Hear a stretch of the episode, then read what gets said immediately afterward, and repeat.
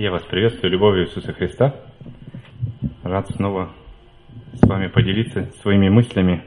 И хотел поделиться, продолжить размышлять о Господе, какой Он, понимать сущность Бога, понимать, какой Он. В прошлый раз а, мы пытались раз, размышлять с вами о любви Божьей, какой Он любящий, и смотрели, как Его любовь проходит через века, через всю нашу историю, через все наше творение и как Его любовь открывается во Христе. Сегодня я хотел бы еще больше углубиться в Божью сущность, какой Он, и поговорить с вами о такой очень сложной вещи, как святость Божья. А, и чем больше я пытался размышлять, тем больше я понимал, что я не понимаю этой темы. Святость Божья настолько непонятна для нас, людей, потому что мы не имеем даже представления, что это такое. Это только один Бог имеет это качество святости. И что оно означает для нас, мы не понимаем. Потому что в святости объединяется справедливость и милость, что для нас совершенно необъединимо. Или человек должен быть наказан, или человек должен помилован быть. И как это помилован? Простить все, что он сделал, а Бог в себе объединяет эти вещи. Бог в себе объединяет вещи, когда Он делает, Он говорит о праведности, Он говорит о любви, Он говорит о суде, Он говорит о милости, Он говорит о благословении и о благодати, и это все, оно объединяется в Боге, и это все Господь говорит, я святой Бог. Если, если поговорить, если подумать, что такое, откуда это слово взяло, оно имело разные значения в разное время, люди вкладывали в это понятие разные вещи. Например, Сейчас все, пони... ну, большинство людей понимает под святостью это как отделенный, отрезанный, вырезанный от чего-то совершенно другой, обособленный. Еще, еще раньше было понимание святости, это посвященный к чему-то, для чего-то, опять корень слова святой, но для чего-то предназначенный, можно так сказать. И это говорится о Боге, который святой, то есть Он отделенный, Он совершенно другой, есть такое слово трансцендентный. Он совершенно иной, чем мы с вами. Он совершенно другой в своем творении, в своей характеристике, в своих качествах. Он не такой, как мы творение. Он нас создал, но он совершенно в своих моральных качествах, в своих законах, он совершенно другой и абсолютный. Его мораль абсолютно. И то, что мы между, между собой создаем всякие законы, мы говорим с вами о справедливости, друг другу все время тычем, да ты со мной несправедливо поступил, да это все несправедливо со мной происходит. И мы говорим о морали, мы говорим о суде, мы говорим о наказании. Это все наше понимание справедливости и наказания. Но у Бога оно все, все намного выше и по-другому. И когда мы видим с вами суды, которые происходят над землей, когда мы видим с вами какие-то вещи, которые непонятны, и мы говорим, Боже, «О, как же так? Где же твоя справедливость?» А Бог говорит, «Я святой в своих делах». И об этом бы хотелось нам сегодня поговорить, чтобы к чему приводит понимание святости Божьей. К чему? Потому что мы с вами часто замечаем, на футболках написано Иисус, на всяких чашках пишут Иисус, имя Иисус, говорят о Боге так легко, так понебратски, и забывают, что Бог свят. Что Он творец этого мира, который совершенно по-другому воспринимает, что у нас происходит здесь. Бог совершенно другой, чем мы с вами. И вот в Псалме 110 говорится «Свято и страшно имя Его». Псалом 110, 9 говорит Бог «Свято и страшно имя Его». Почему же страшно? Почему вместе с святым идет слово свято и страшное имя его? Я хотел, чтобы мы с вами прочитали историю, как люди, выбранный народ специально Богом, чтобы они следовали за Ним, чтобы они были отделенные. Он говорит, святой мой Израиль, отделенный мой Израиль народ, как они восприняли Божье величие – как они поняли, насколько Бог святой, кто Он такой. Вы помните, Бог дал им закон. Они стояли возле горы Синай, и когда Бог им дал 10 заповедей, как они это восприняли? Поэтому откройте, пожалуйста, Второзаконие, 5 глава. Второзаконие. Наверное, 4.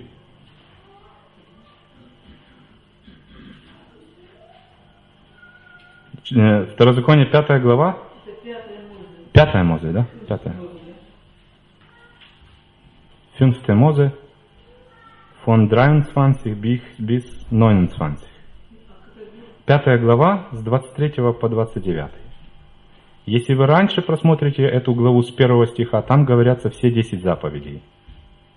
И вот они выслушали эти 10 заповедей, и их реакция людей, реакция на святость. Представьте, они стоят перед горой Синай. Это не вулкан, но из него идут гром, молнии, огонь, и они слышат голос живого Бога. И когда вы услышали глаз, это Моисей им напоминает. Моисей им говорит, что было, он повторяет. И когда вы услышали глаз из среды мрака, и гора горела огнем, то вы подошли ко мне все начальники колен ваших и старейшины ваши, и сказали, вот показал нам Господь Бог наш славу свою и величие свое. И глаз его слышали мы из среды огня. Сегодня видели мы, что Бог говорит с человеком, и сей остается жив – но теперь для чего нам умирать? Ибо великий огонь сей пожрет нас. Если мы еще услышим глаз Господа, Бога нашего, то умрем. Ибо есть ли какая плоть, которая слышала бы голос Бога живого, говорящего из среды огня, как мы, и осталась, ли жив, осталась бы жива? И приступи, приступ, и приступи ты и слушай все, что скажет тебе Господь. Они к Моисею говорят, Бог наш, и ты пересказывай нам все, что будет говорить тебе Господь, Бог наш и мы будем слушать и исполнять. И Господь услышал слова ваши, как вы разговаривали со мной, и сказал мне Господь, слышал я слова народа сего, которые они говорили тебе, все, что они говорили, хорошо. О, если бы сердце их было у них таково, чтобы боялись меня и соблюдали все заповеди мои во все дни, дабы хорошо было им и сынам их вовек. Представьте, люди услышали Бога, увидели и забоялись. Они, не, не, они поняли, что если мы будем опять пребывать перед Богом один на один, мы умрем. Все народы вокруг поклонялись разным, совершенно разным идолам. Они брали кусок дерева, один кусок дерева себе в огонь, а другой кусок дерева для идола. Они брали кусок золота, кусочки золота на украшения всякие – а другие куски золота отбивали идола и ему говорили, ты мой Бог. А здесь совсем по-другому. Здесь евреи увидели реально Бога. И они поняли, мы не выживем. И что Господь говорит? И Он говорит в последнем стихе, если бы их сердце таково, как сейчас было всегда, чтобы все заповеди мои соблюдали во все дни, чтобы все заповеди заповедали всегда. Для чего? Чтобы они жили вовек и им было хорошо. Бог свою святость направляет не для уничтожения, как ни странно, потому что Бог святой, Он не может быть с теми, кто не святой. А Он говорит, если бы их сердца были направлены, чтобы слушать меня и исполнять. И вот такой святой Бог нам предстает из Старого Завета до Иисуса Христа. И приходит Иисус Христос, и в нашей сейчас культуре христианской, постхристианской, постмодернистской, мы воспринимали Бога только как Бога любви. Но мы не воспринимаем, что Бог вот такой, какой, какого увидели израильтяне, что они испугались, и они решили, не, нам нужен посредник, нам нужен кто-то, кто будет говорить через нас, потому что сами мы, не до... мы боимся. И Моисей был тем посредником, и Бог говорит, хорошо, что они так. Хорошо, что у них такое состояние сердца. Я бы хотел, чтобы у них такое состояние сердца было страха и почтения Бога. Я вам скажу, если Бог бы хотел сказать только почтение, только благоволение перед Ним, здесь бы использовалось слово почтение, но здесь используется страх. Бог хочет, чтобы мы боялись Его, для того, чтобы мы исполняли Его волю, исполняли Его заповеди. Если мы не будем понимать, кто такой Бог, то мы будем вот так и относиться, а Бог все спишет нам, все будет нормально. Иисус Христос же пришел, простил нас. Еще, еще один урывок хороший говорится о том, как Господь в реальности сейчас происходит, что с Ним. Это Исаия 6 глава.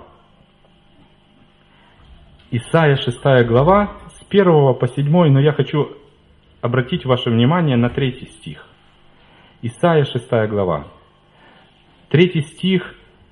«Увидел Исаия, как ангелы...» Давайте прочитаем с первого, лучше с первого. «Увидел я Господа, сидящего на престоле высоком превознесенном, и края риз его наполняли храм, то есть одеяние. Вокруг него стояли серафимы, это самые лучшие ангелы. У каждого из них было по шести крыл. Двумя закрывал каждое лицо свое, двумя закрывал ноги, а двумя летал. И взывали они друг к другу и говорили «Свят, свят, свят Господь Саваоф! Вся земля полна славы Его!» Давайте остановимся. Свят, свят, свят. Что означает эти три раза свят?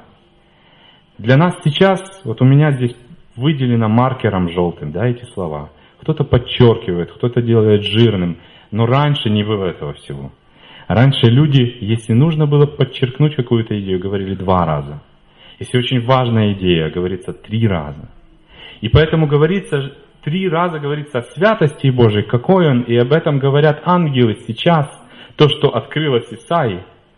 И это очень важно понимать, что Бог, Он святой. Он совершенно другой, чем мы Ему можем себе представить своим человеческим умом.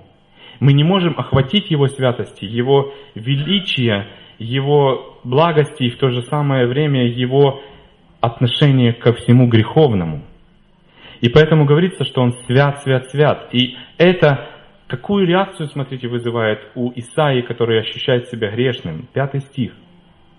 Пятый стих Исаия, 6 глава. «Горе мне, погиб я, ибо я человек с нечистыми устами и живу среди народа, также с нечистыми устами, и глаза мои видели царя Господа Саваофа». Вот это состояние сердца Исаии, он говорит, горе мне, потому что я видел святого Бога. У меня уста грязные, и не только мои уста, я и живу среди людей таких. Как сегодня мы с вами читали, все сделались равным непотребному. Нет ни одного ищущего Бога. Мы живем с вами без понимания, кто такой Бог и какой Он. Мы воспринимаем, что светит солнце, мы воспринимаем, что все происходит, оно так и должно быть, но Господь по милости своей это все дает. И говорит Исаия, горе мне, погиб я, потому что я человек с нечистыми устами. Тогда прилетел в шестом стихе, тогда прилетел ко мне один из серафимов, и в руке у него горящий уголь, который он взял клешнями жертвенника, и коснулся уст моих и сказал, вот это коснулось уст твоих, и беззаконие твое удалено от тебя, и грех твой чист, очищен. Реакция Исаии вполне должна, вот это нормальная реакция на святость Бога. Но не за то, что мы относимся к Богу как к какому-то ну вот он рядышком стоит, и, и все, все хорошо. Бог по милости своей рядом с нами стоит и любит нас, но мы забываем, что Он святой. Мы забываем, какой Бог наш. Может быть, я не то говорю, вы подумаете, Бог же пришел Иисус Христос и примирил нас с собою. Может, уже не нужно этого всего почитания? Может, не нужно этого страха иметь? Зачем Он нам говорит это все? Зачем нам этот Старый Завет? Это в Старом Завете Исаия увидел, это евреи Давайте посмотрим, может быть, я ошибаюсь. Мы знаем, что Иисус стал жертвой за нас, правда же? Чтобы каждый верующий в Него имел общение с Отцом. Мы знаем, что верующий в Иисуса имеет общение с Отцом через Духа Святого. Мы знаем, что Иисус по своей любви пошел на смерть, чтобы человек имел жизнь. И эти знания наши могут нас совершенно в другой путь повести, в путь тот, что я могу делать, что хочу. Давайте посмотрим на историю, которая произошла во время церкви в Деяниях 4 главе, когда люди были настолько э, посвящены Богу, так сильно они все вместе были, что было постоянное общение, и они все время видели чудеса Духа Святого. Я подчеркиваю, Духа Святого. Не какого-то Духа, а Духа Святого. Откройте, пожалуйста, Деяние 4 глава, конец главы, мы увидим с вами, как церковь, какая церковь была в общении с Духом Святым. 34 стих. И дальше продолжим в 5 главе. Деяние 4 глава с 34 стиха.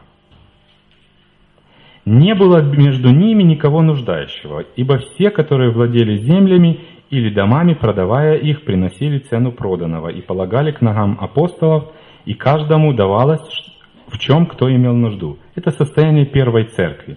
Все люди, у которого было два дома, два поля, тут сказано в множественном числе, владели землями или домами, они продавали и приносили и отдавали, чтобы каждый имел поделить каждый нуждающийся. Итак, например, один человек Осия, 36 стих, прозванный от апостолов Варнавую, что значит сын учащения, левит, родом кипринянин, у которого была своя земля, продал ее, принес деньги и положил к ногам апостолов. И мы идем на первую главу, на первый стих пятой главы, главы, следующая глава. Некоторый же муж именем Анания с женой своей Сапфирой, продав имение, утаил из цены с ведома жены своей, а некоторую часть принес и положил к ногам апостолов. Но Петр сказал, Анания, для чего ты допустил сатане вложить в сердце твое мысль солгать Духу Святому и утаить из цены земли? Чем ты владел, не твое ли было? Приобретенное продажей не в твоей ли власти находилось? Для чего ты положил это в сердце твоем? Ты солгал не людям, не человекам, а Богу. И, и, и, что случилось, услышав сии слова, она не пал бездыханной. И великий страх объял всех слышавших это. Встали юноши, приготовили его к погребению, вынесли и похоронили. Через три часа после сего пришла жена его, не зная о случившемся. Петр же спросил ее, скажи мне, за столько ли продала, продали вы землю? Она сказала, да, да, за столько. Но Петр сказал ей, что это вы согласились искусить Духа Господня? Вот входят в двери погребавшие мужа твоего, и тебя вынесут. И вдруг она упала у ног его и испустила дух. И юноши, выйдя, нашли, войдя, нашли ее мертвой, и вынеся, похоронили после мужа, подле мужа ее. И великий страх объял всю церковь и всех слышавших это. Вот вам история о Духе Святом, который пребывает среди нас. И когда мы приближаемся к Богу в общении с Ним и допускаем в своем сердце нечистоту, то реакция Бога на это – это отторжение нечистоты, отторжение греха, уничтожение греха. Эти люди, Анания и Сапфира, возможно, просто играли роль верующих. Они не понимали, насколько велик Бог, но Петр понимал. Петр понимал, что заигрывать с Богом и сидеть на несколько стульях и там, и там невозможно. Потому что Бог святой, святой, святой, говорят о нем ангелы. Бог святой, и Он не позволяет с Ним играться. Он является Творцом всего. Он является тем, который воплотился в человека, прошел всю жизнь, чтобы умереть за свое творение. Мы с вами не неудачная попытка творения. Мы с вами те, за кого Он решил умереть. Святой Бог.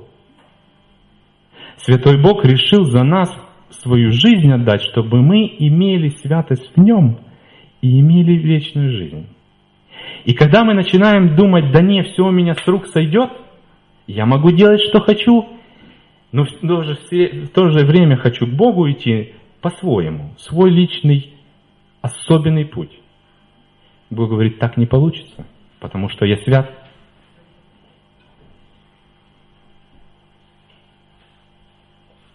Я хочу вам еще подчеркнуть один стих, чтобы вы поняли, что Бог не изменяется. Как тогда Он был свят, так и сейчас свят. И об этом пишет Иоанн в Откровении 4 глава. Иоанн 4 глава с 8 стиха.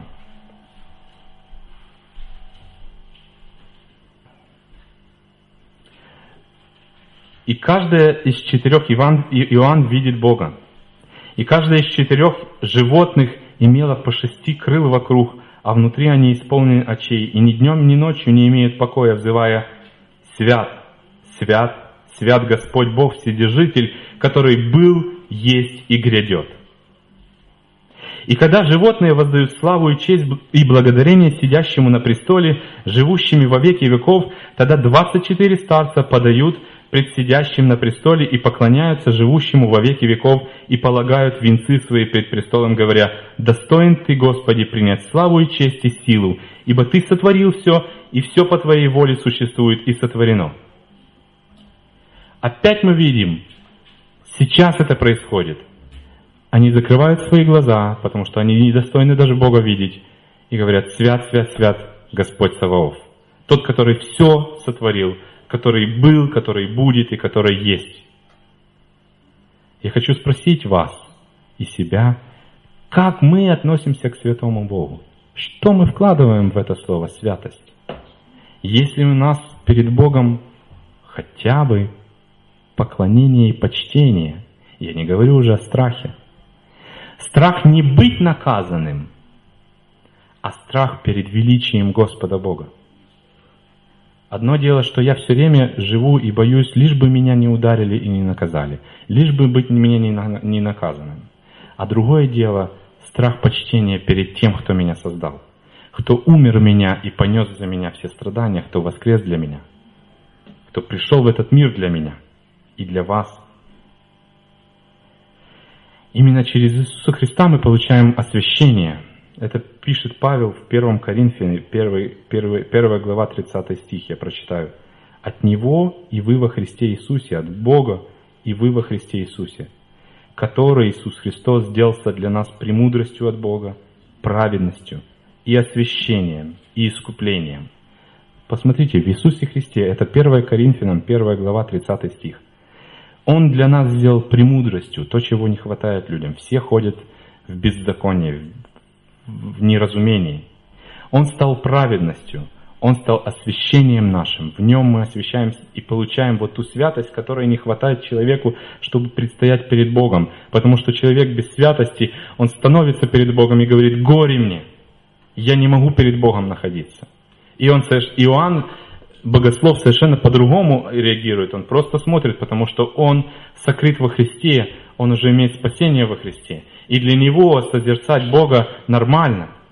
Потому что тот человек, который в Иисусе Христе, он может предстоять перед Богом. У него уже нету этого горя «я погиб», «я недостойный». Мы достойны в Иисусе Христе. И здесь говорится, Бог, вправ... Бог, который сделался для нас премудростью от Бога, праведностью. Он сделался для нас праведностью.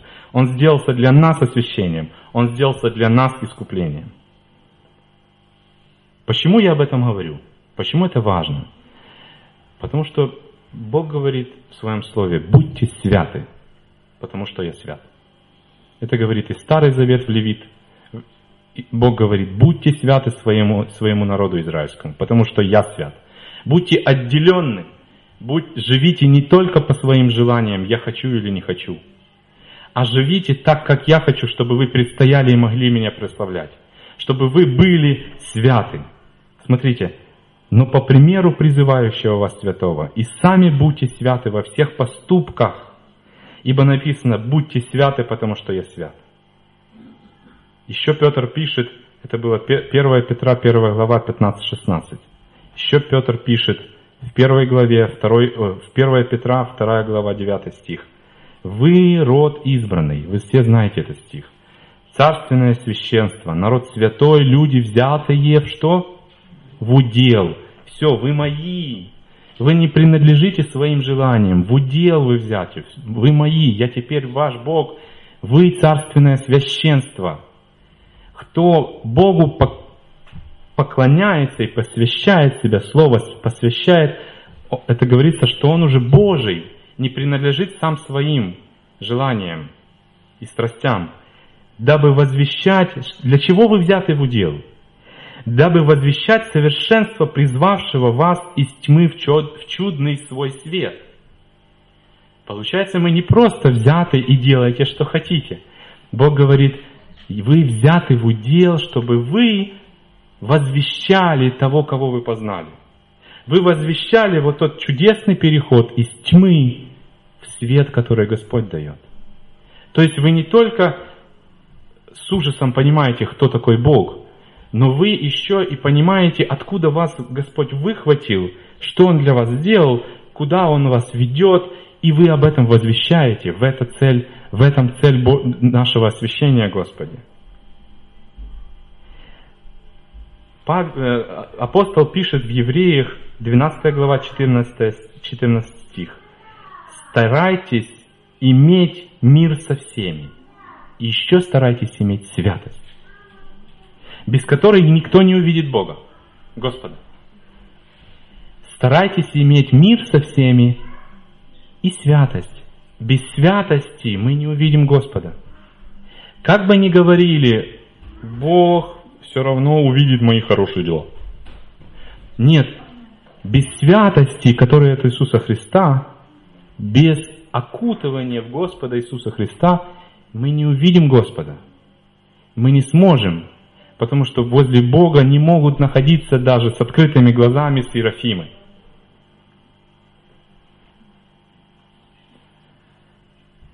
И в Римлянах Павел пишет 6.22. Но ныне, когда вы освободились от греха и стали рабами Богу, плод ваш есть святость, а конец – жизнь вечная. Плод вашей жизни – это святость. Старайтесь жить в мире и старайтесь жить в святости, потому что ваш плод – это не накопление – это не удовольствие. Это не самовозвеличивание. Это не только добрые дела. Ваш плод – это святость. Это отделение от этого всего, что мешает жить, все, что не соответствует Богу. Ваша жизнь – это должна быть святость. И конец – это вечная жизнь. Я хочу, чтобы мы с вами больше рассуждали и думали о святости Божьей, потому что это наше поколение наше сейчас, наше время, все размывается.